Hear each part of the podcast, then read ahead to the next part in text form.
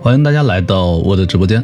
今天咱们聊的话题是，在一段关系中，请不要过度的付出。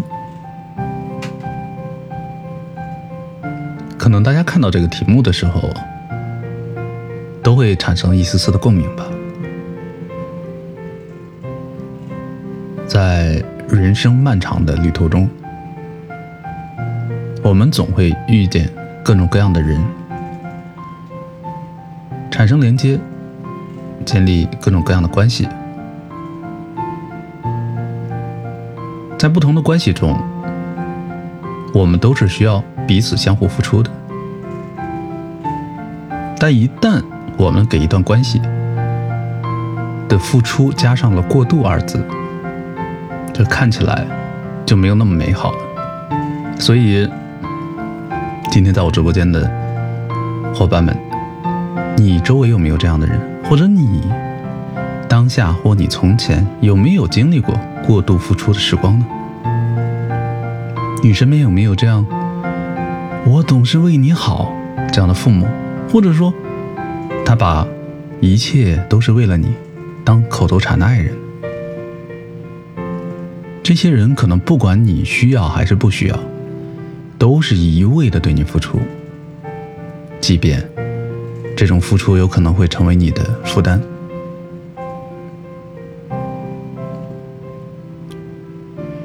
而做付出的人，他本身可能也是怀着一种说不出来的心虚吧，一种似乎始终都无法偿还干净的责任感，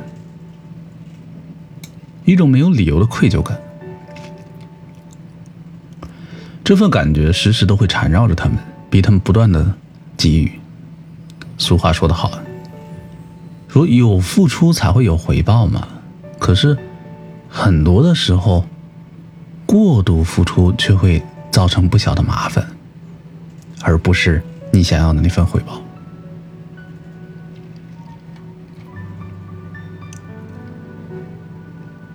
心怡说，曾经有过扶过贫。看来你的这份付出还是物质上的付出啊！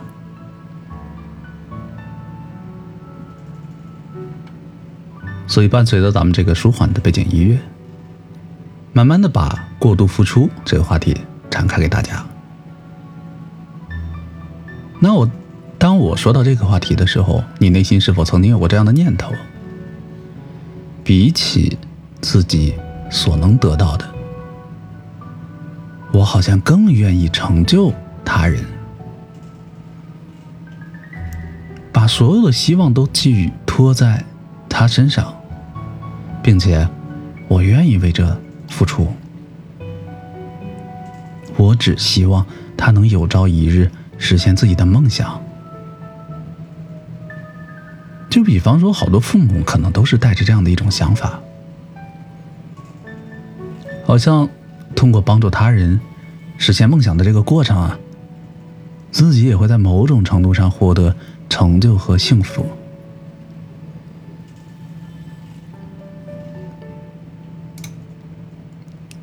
心怡说：“不，现在我坚决不了。”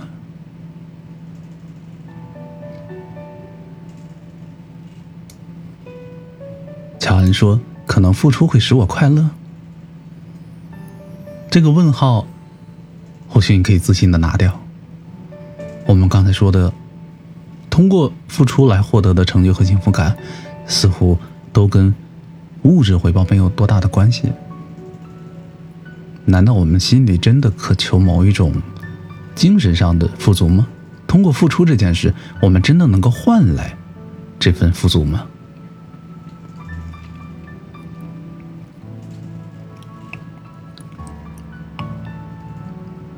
有没有曾经觉得，为什么别人什么事儿都做不好啊？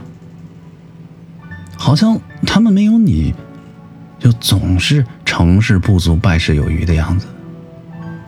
哎，这个想法总是出现在某些父母的头脑里。当他们看自己的孩子就是这种感觉，或者是看自己的男朋友、女朋友，面对他们的时候，自己就像一个救火队员。总免不了奔波在不同的灾难现场，似乎冒着生命危险在挽救一个又一个的生命。但是，如果你不把所有的事情经过自身的协调去做的话，又没有办法达到一个好的效果，好像对方就对方就没有办法成就一些事情。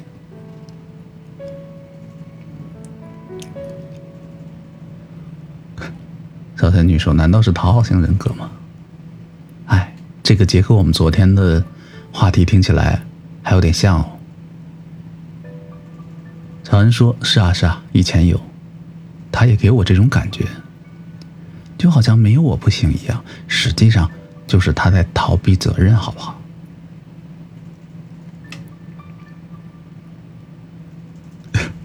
欣欣说：“对，看来大家在某种程度上达成了一种共鸣，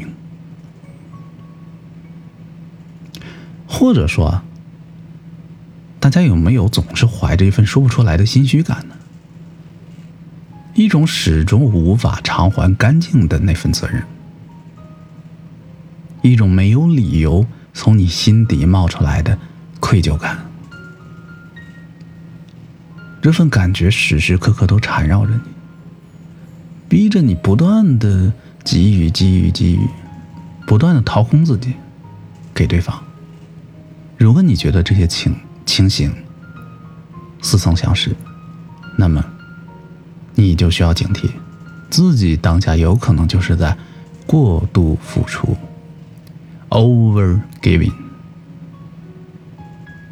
那么，我们今天就来聊聊过度付出的问题。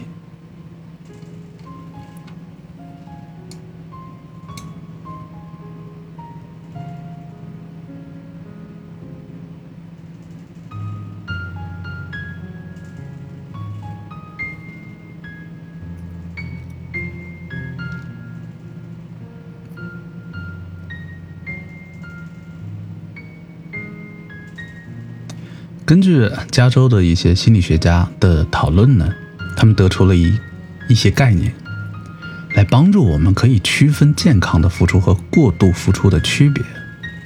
我们知道，如果在一份关系中，我们不去付出，这份关系一定是没有办法维系的。但是，当你过度付出，这份关系一定是不健康的。那么，我们怎么去区别它呢？第一点。你的付出是别人主动提出来的吗？就别人要求你这样做吗？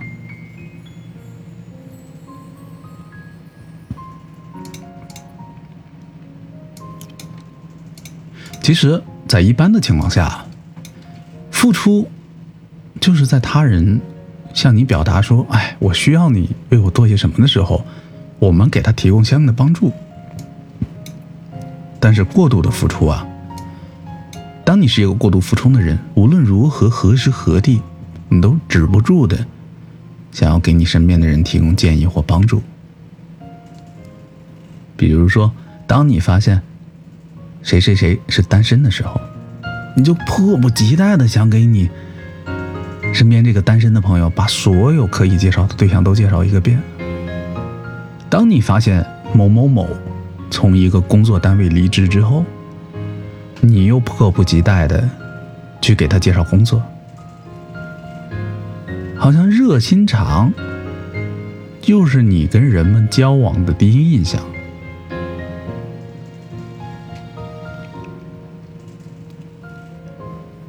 新一说：“我不是心虚和愧疚，我是觉得他对我好，然后我愿意付出，没有愧疚和心虚。”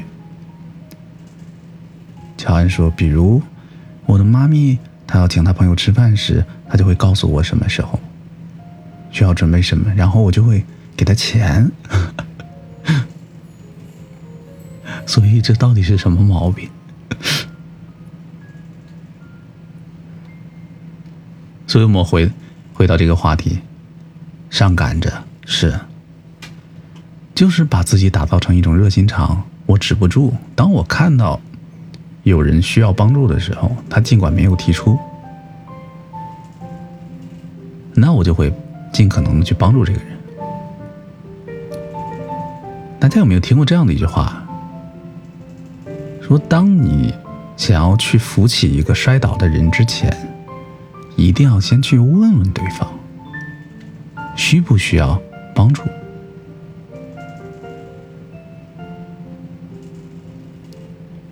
其实这这一点的小小的毛病呢，可能我们每个人身上都有，却不自知，只是严重的程度不同罢了。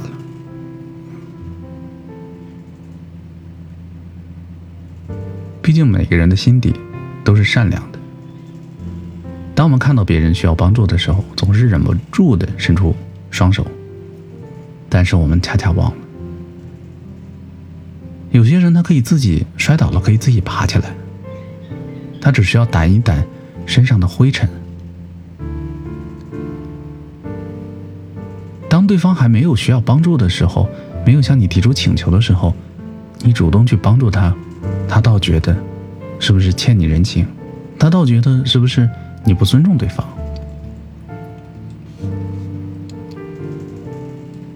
所以，你的付出是不是对方主动提出的需求呢？如果不是，那么你就是付过度付出。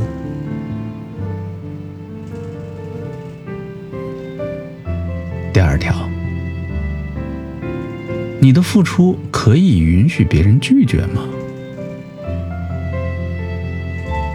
健康的付出是以充分尊重对方的意愿作为前提条件的。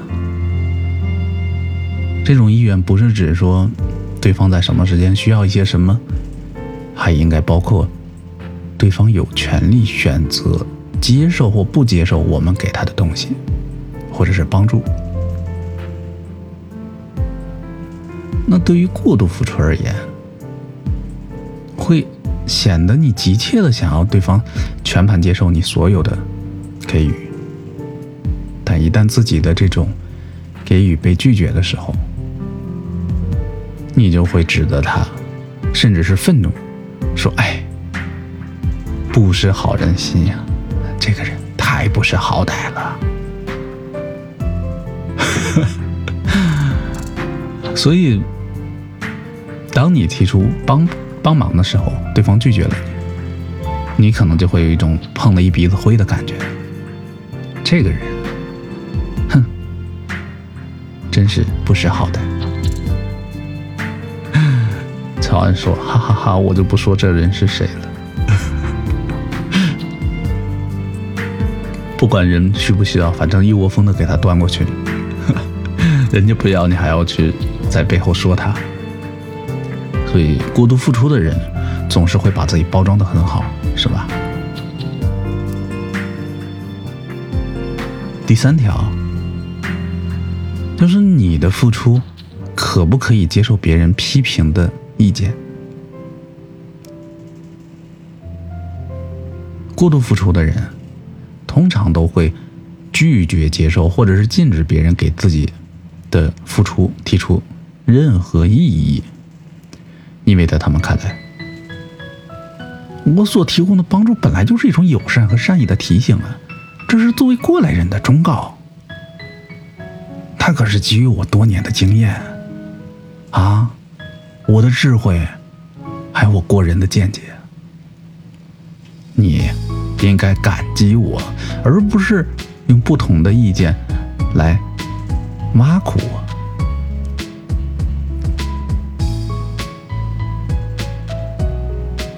但是，健康付出的人，他愿意跟对方共同探讨问题，分享这些问题，并且找到可以合适的对策。所以，过度付出的人，总是忍不住的想要帮他人去规划一下他的人生、他的职业、他的生涯。但是，当对方提出不同意见的时候，这个人就会，哎，你懂啥？你就听我的就对了。用这种方式来拒绝别人提出的不同意见，甚至唆使对方接受全盘接受自己的主张。想一想你身边有这样的人吗？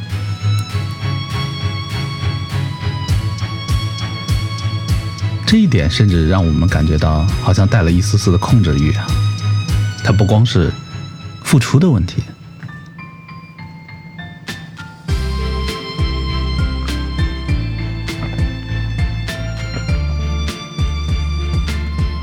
第四点，对于过度服从人、过度付出的人，他是不是将对方看作一个能独立的个体呢？每当人们依靠自己的能力取得成就的时候，过度付出的人就会表现的不以为意，觉得如果你当时我帮了你，你你挣的钱，你取得成就肯定不止当下这些嘛。但是健康付出的人，则会表现出欣赏、夸赞对方的这种独立性、自主性，并且为别人的成就而开心。啊我真的为你的努力，最终开花落地而感感到骄傲。过度的付出的人，自己因为不断的需要、不断的被需要而显得自己是一个不可或缺的人似的。别人通过自己的独立获得的成就，好像否定了自己的一个。存在感，就是在这段关系中，我感觉我的价值感变低了。你没有那么的需要我，这哪行？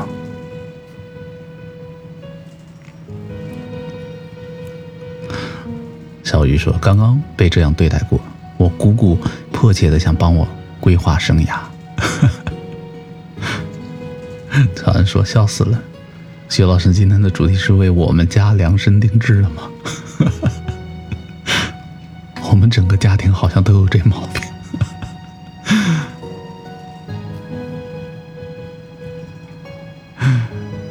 好，回到主题，所以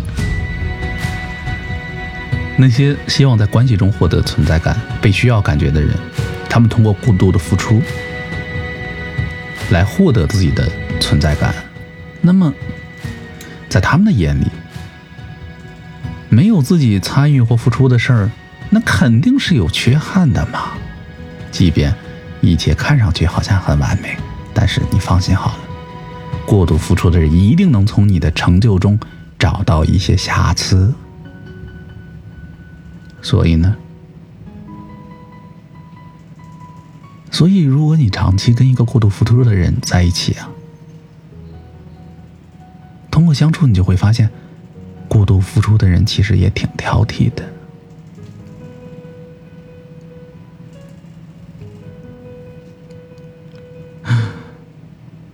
小仙女说：“我们家还好，可是我爸妈也无力。”心怡说：“我爸妈还好。”小鱼说：“我姑姑说我不听她的一定会后悔的。”那看来你姑姑需要一份参与感来代表她在你关系中的重要性。心怡对小鱼说：“有人说这话，我一定不听。” 那确实像你的性格。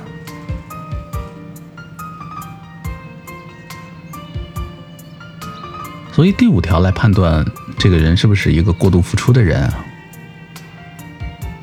那就要看这种付出是不是为了享受帮助别人的过程。你要知道，很多人的付出只是为了享受这个过程。那些健康付出的人，其实他更能享受给予的过程。相反，过度付出的人，他迫切的想知道自己的付出到底能够带来什么结果。那我付出的这一方，这个人他能不能在物质或精神上给我一些回馈啊？他迫不及待的得到回馈，对方的感激、赞赏、肯定，都是过度付出的这个人所追求的结果。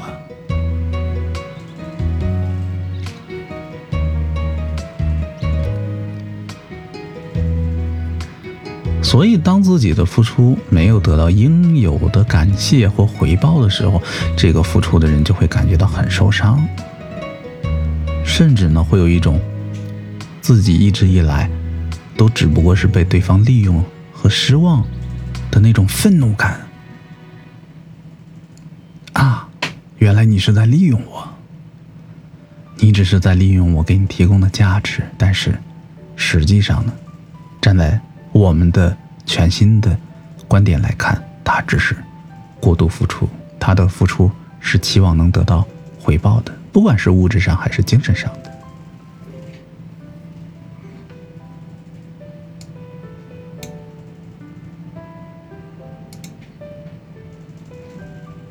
最后一点，怎么判断呢？怎么判断我我身边的人是不是一个付过度付出的人？最后一点就是，他是不是在自己力所能力的范围内的一个付出呢？这让我想起了一个小品，叫“有事您说话”。好多人的付出是超过自己力所能及范围的，但是健康的付出者，他都是在我。力所能及范围内付出，我能挤出来的时间，我盈余的金钱还有精力，在那些过度付出的人，他是可以为了付出呢，不惜牺牲自己的需求、需要和核心利益作为代价。这种过度付出的人，同时会在生活中表现出对自己需要的这种。忽视性。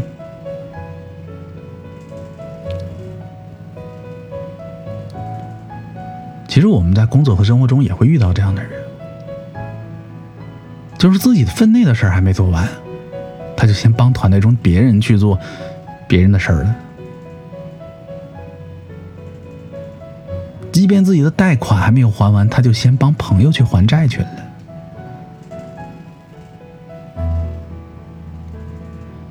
即便他自己的爱人总是抱怨说咱们相处的时间太少了，但他也会花大量的时间精力去协调他朋友夫妻之间的矛盾。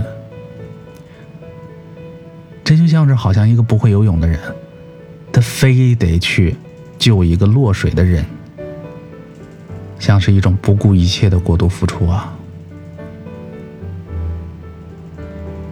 乔恩说。那不管，反正都恨不得把心肝脾肺肾烧出来，掏出来给你看。你看我对你多好，我可太熟悉这种感觉了。乔安说：“这是吃饱了撑的，这是。”那确实太为难你了。所以，过度付出的人所表现出的这些特征，使得他们的付出跟给予更像是一种无法控制的冲动。因此，他们的行为又被称为强迫性帮助。强迫性帮助，就如这个字面相意义，不管你需不需要帮助，我就强迫的要帮助你。或者你也可以把他们称为叫拯救成瘾。他看谁都像是需要被拯救、需要被救助的人，而且他对这件事儿上了瘾。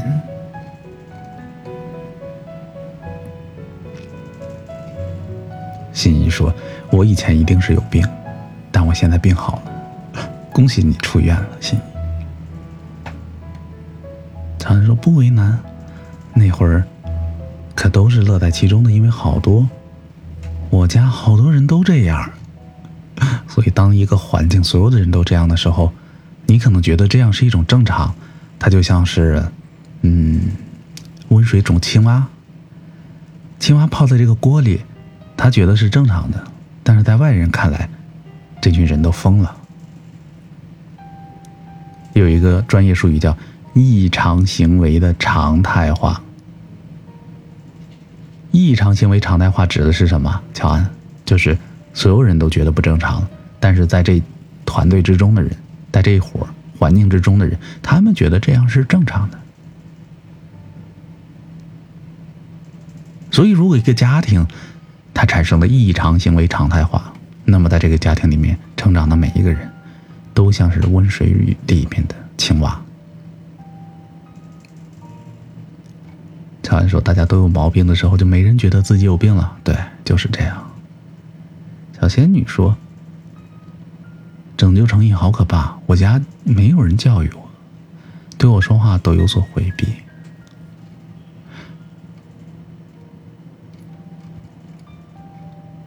乔安说：“是的，就是异常行为常态化。”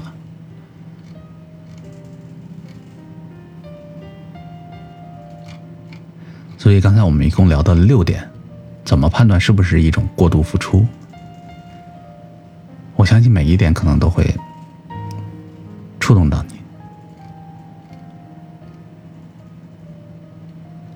那什么样的人容易成为过度付出的人呢？我们看看，是不是我自己也容易成为这种人，或者我身边的人，我的亲人、爱人、朋友。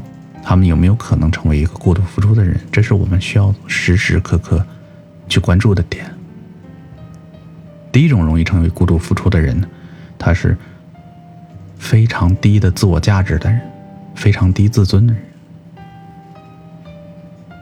低自我价值、低自尊的人，他内心是贬低或否定自己存在价值。他认为，我就不配有好的生活，我也不配，不值得。被别人更好的对待，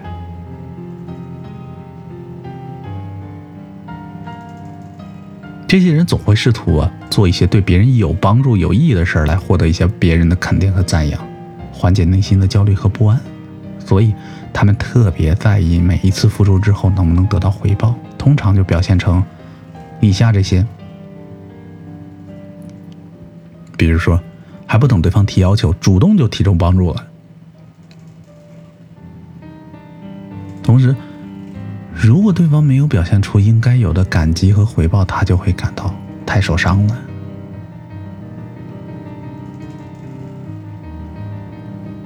此时，如果有个人站出来说：“你不需要对我们每个人都付出的。”如果说了这样的话，让他听到，他就会很紧张，他觉得你们不需要我，而且他们也常常因为过度付出。感觉有压力，或者感到一种浩劫。当然了，因为他在不停的给给给来掏空自己，所以他就会抱怨：怎么付出的总是我呢？他觉得自己很倒霉，总是他在付出。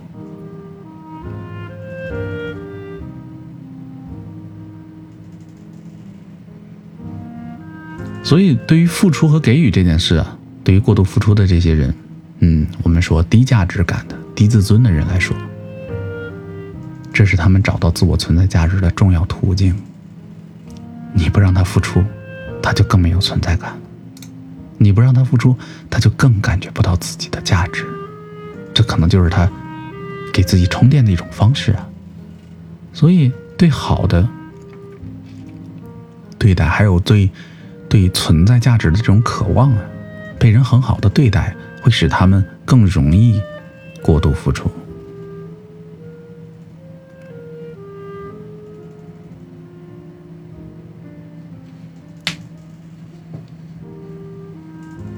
这些人低价值感、低自尊心，他们常常会深深怀疑自己的能力，就是我我的能力是不是就是不行呢？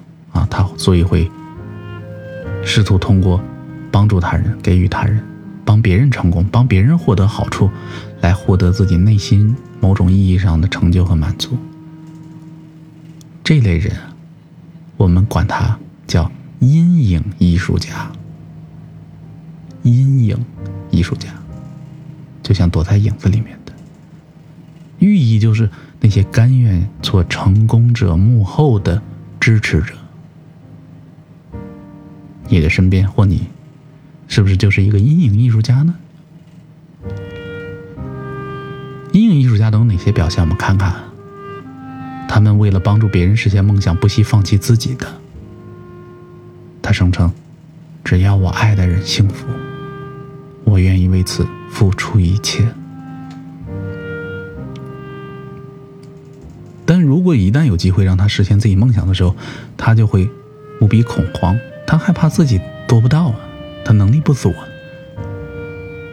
所以当别人取得成就的时候，他们的内心往往充满对成功的渴望，还有愤恨，愤恨自己能力不足。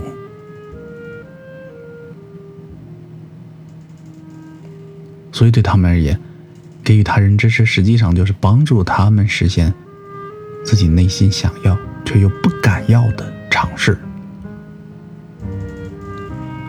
过度付出很多时候都是源自于他们对于某个成就的渴望，而不是嘴里说的“哎呀，我就是为了帮助他们，成就别人，我就是利他，我就是在利他呀。”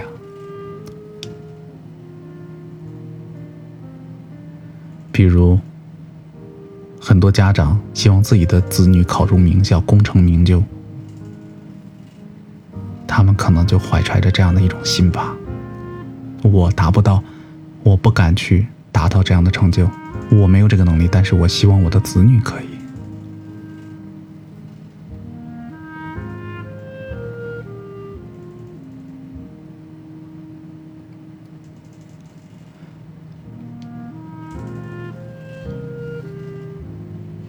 小仙女说：“我经历的很少，深感欣慰。”那第二种人，我们刚才提到了低自尊、低自尊的人，还有低价值感的人，容易成为过度付出的那一个。那还有一种人，就叫有救世主情节的人。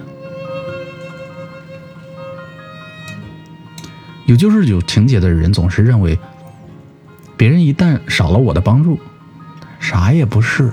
一事无成，于是他有一种自恋特质，比如认为我就是比别人强，我优于别人。你们每一个人都应该向我投来敬仰和崇拜的眼光啊！这类救世主啊，他们待人特别的傲慢，而且毫不留情的就会批评别人。当我批评你的时候，我就会凸显我比你能力更强，我更优秀。往往救世主情节的过度付出者，他们身上会表现表现这些，比如说，他认为只有我才是唯一那个能把事儿做对的人，你们都不行。他也觉得自己每天日理万机，尽管没有一件事儿是真真正正跟他有关的，他也觉得都跟他有关系。他觉得总有那些。能力不足或者是有困难的人，没有自己又发挥不了正常功能时，他而且他还特苦恼。你看，这些人都好笨呐，我好烦恼啊！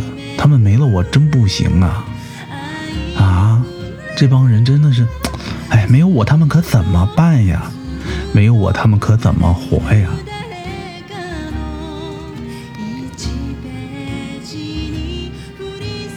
小鱼说。我鼓鼓专场，今天是，哈哈哈。心怡说：“尊重他人命运，放下助人情节。”小仙女说：“给我逗乐了，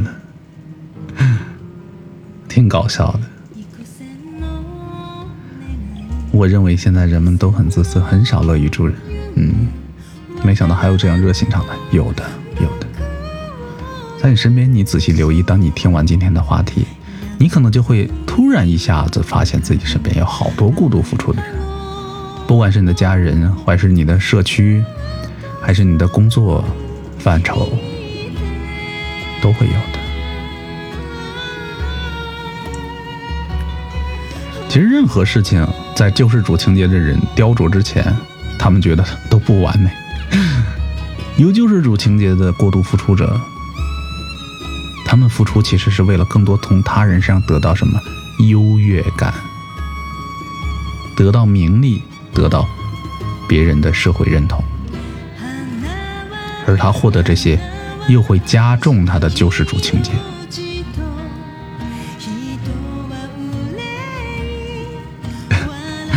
心怡在笑，对，是的，社区身边的朋友都会有。乔安说：“是真诚的，觉得自己可以帮助一下别人，他们当然是真诚的。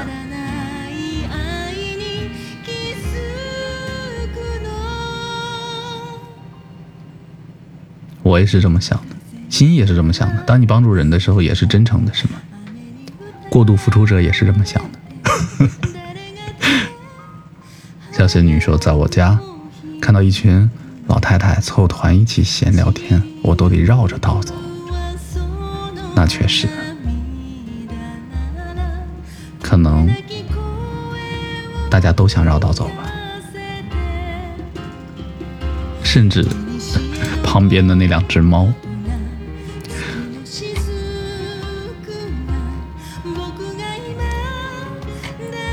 还有哪些人容易变成过度付出者啊？我们刚才聊到两点，第一个是低价值、低自尊的人，还有呢，救世主情节的人，他觉得自己哪儿都强。第三个是想获得更多控制权的人。有时候人们就会通过付出和给予你一些情感上的东西来控制你，进行情感上的勒索。哎，这是不是像 PUA 呢？比如你经常会听到这样的话，他说：“我为你付出那么多，我牺牲了那么多，难道你就不该听我的吗？”过度付出就是那些获得控制、想获得更多控制的人，他们对你施加的。谈判筹码，他们通过这些筹码控制你。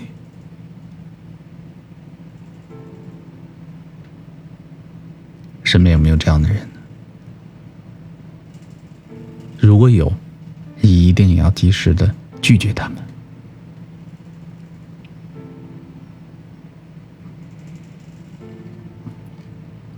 最后一种，就是他提倡一种无私奉献的。我们的一种传统文化，它会站在道德的制高点。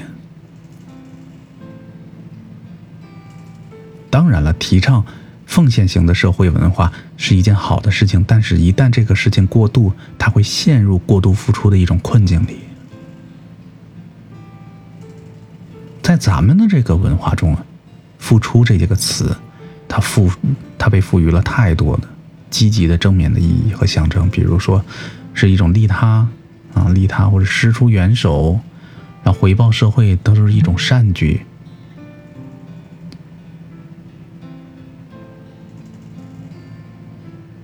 有的时候，我们说一个人他有没有社会责任感，我们总是会以他付出了多少来衡量，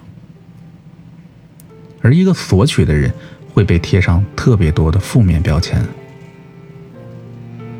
乔安说：“付出多伟大。”对。是的，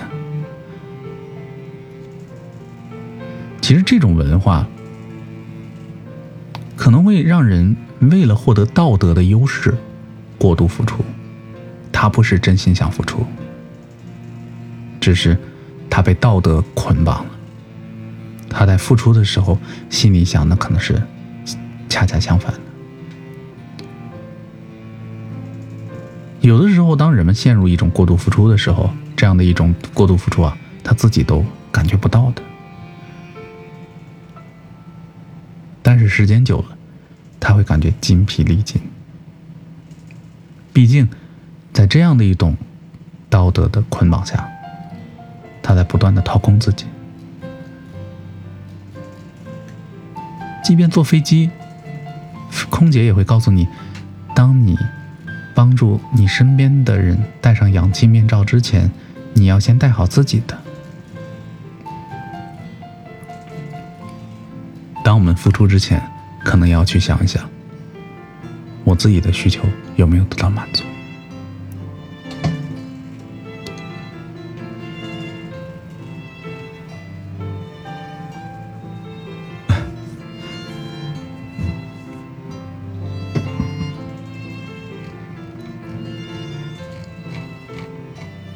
最后，我们花一点时间来看看过度付出到底有哪些不良的影响吧。其实，健康健康的付出啊，它会给别人和社会，包括付出者自身带来一些积极的作用。但是，你过度付出一定会带来很多负面影响。首先，我们就说对接受你付出的这个人，接受帮助这一方而言。首先，你的过度付出可能就会让他感觉到被轻视了。你是不是觉得我能力不如你啊？你才帮我的啊？我会感觉到我的自尊心被打压了，甚至是有一点点侮辱。我本来我摔了一跤，我自己能爬起来，你非得过来搀我，我又不是一个不能走道的老头子。这也就是为什么有的时候你付出了，别人并不愿意感激你，你们的感情也没有被增进。反倒朝相反的方向发展。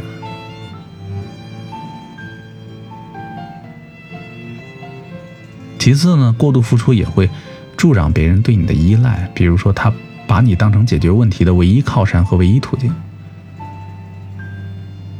这就会强化这个人的依赖感和无助感。你也剥夺了他自我成长和历练的最好的机会往往出生出现在什么？家长身上。家长对孩子过度的付出，就会剥夺孩子自我成长和历练的机会。所以有的时候我们说这个人好晚熟啊，你看他都这么大岁数，什么事情也不懂，可能他的家庭环境把他保护的太好了，在这个家庭里面，父母。为他负重前行太多了，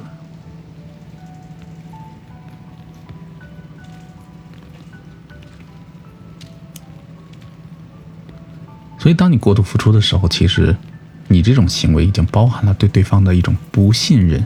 这种不信任是，你并不相信这个人他有能力处理自己的问题，你甚至都不相信他愿意学习和发展处理问题的能力。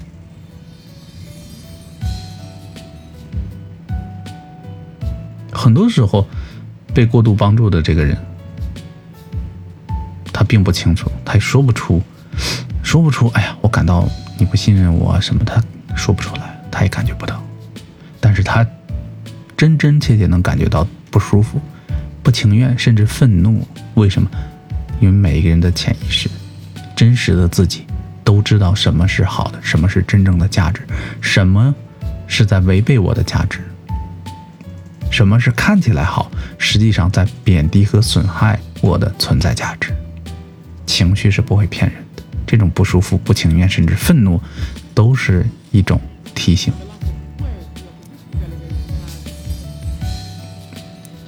最后呢，过度付出还会让这个接受付出的人感到压力的，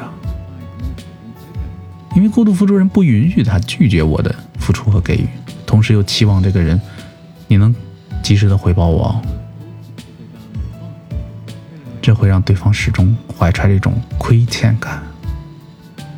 特别是当你的付出让他感觉已经超过了我能回报的最大范畴的时候，这种亏欠感和压力感会更加的深邃。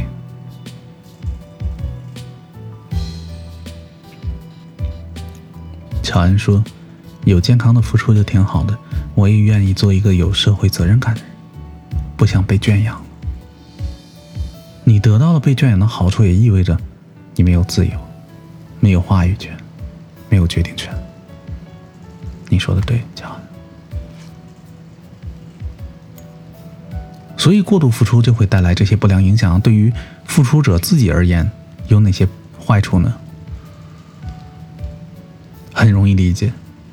如果你就是那个过度付出者，你的需求是得不到满足的，你特别容易感觉到关系里边那种不平等。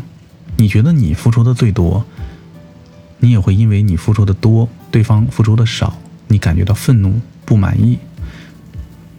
在人际关系中，愤怒总是来源于不公平，付出的天平开始了倾斜。你的愤怒也会慢慢的积累，同时不断的付出也会给人带来财务上啊、生理上啊，还有情绪上的这种损耗感。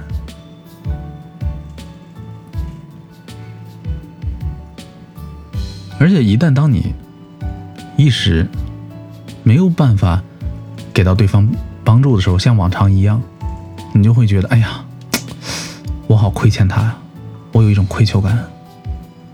虽然你并没有义务一定要按时的，然后在一定周期付出什么，但是这份愧疚感会油然而生。还有呢，就是当你过度付出，主要就是为了获得他的赞同和肯定的时候，你就会将你的自我价值。你的付出跟别人对你的评价捆绑在一起，别人觉得你行你就行，别人觉得你不行你就什么都不是。这种捆绑会把你自身完全完全的自主权、自我价值的认同感、定价权全都交给了外界。我们说每一个人都应该活出自己的价值，而这个价值不应该是通过别人的一言一语来定义的。所以，如果你是这样的一个把自身价值捆绑到对别人对你的评价上的人的话，你会通过付过度付出来获得好的评价。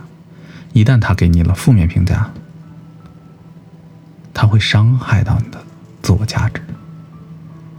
他会让你的这种价值感，让你的情绪一直处在一个不稳定的风险风险状态里。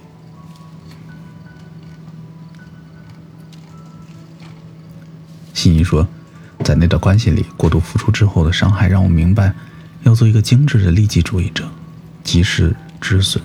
幸亏及时止损了。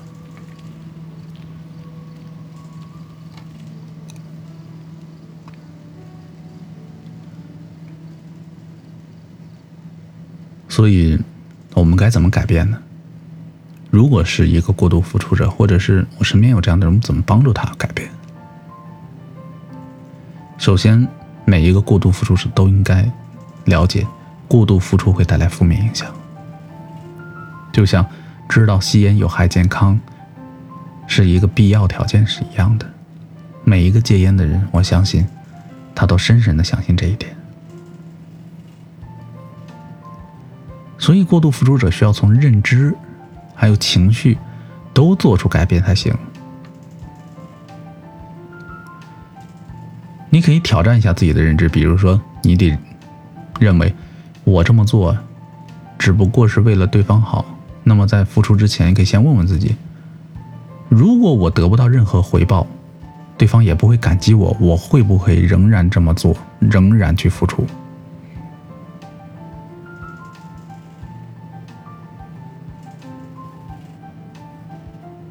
同时，你也可以思考：如果你过度付出让你感觉到很累的话，你也可以想一想，帮助这个人让我这么疲惫，那如果我不去过度的担心他，我是不是能节约更多的时间去做我想做的事儿？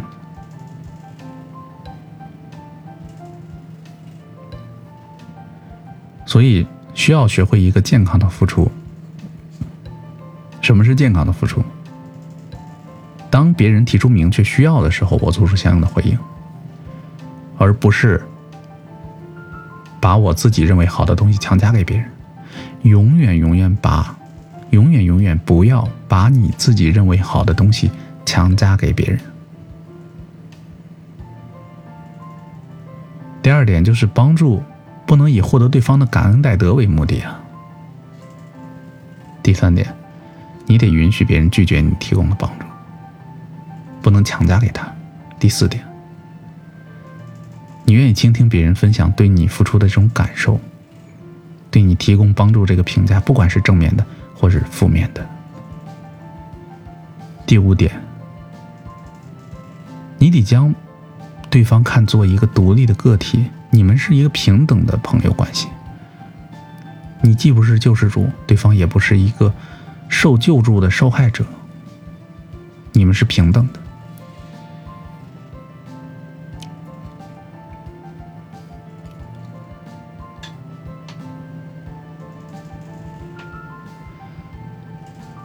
们今天对于过度付出的讨论呢，可能跟你想象中的有点不太一样吧。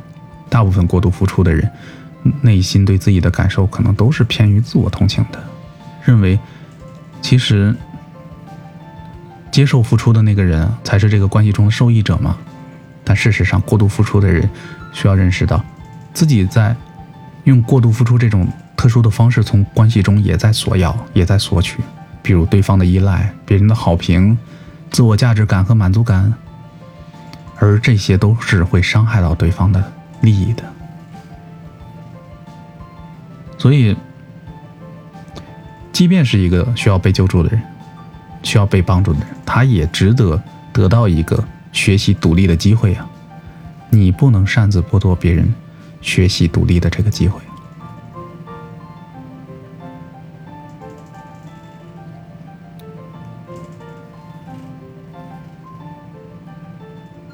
你接受过或仍然接受着他人的过度付出，比如说那个一切都是为了你这样的父母或爱人，你就需要意识到并告诉对方，这样做对你们双方都不利。有时候，我们并不想要独立，但是因为我们想要承担自己人生的责任，只有通过独立，我们才能感受到一种真实的安全感，而不是从别人身上获得。还有要注意的一点就是，我们不能被别人的策略控制，也不能产生那些没有必要的内疚感。心怡说：“是的，那是一种两败俱伤。”乔安说：“是的，不能剥夺他人成长的机会。”所以，我们今天关于过度付出的话题就进行到这儿。希望每一个人在未来的人生旅途，都是一个。独立的个体都能够通过健康的方式，在一段关系中去付出。那我们今天的主题就分享到这儿。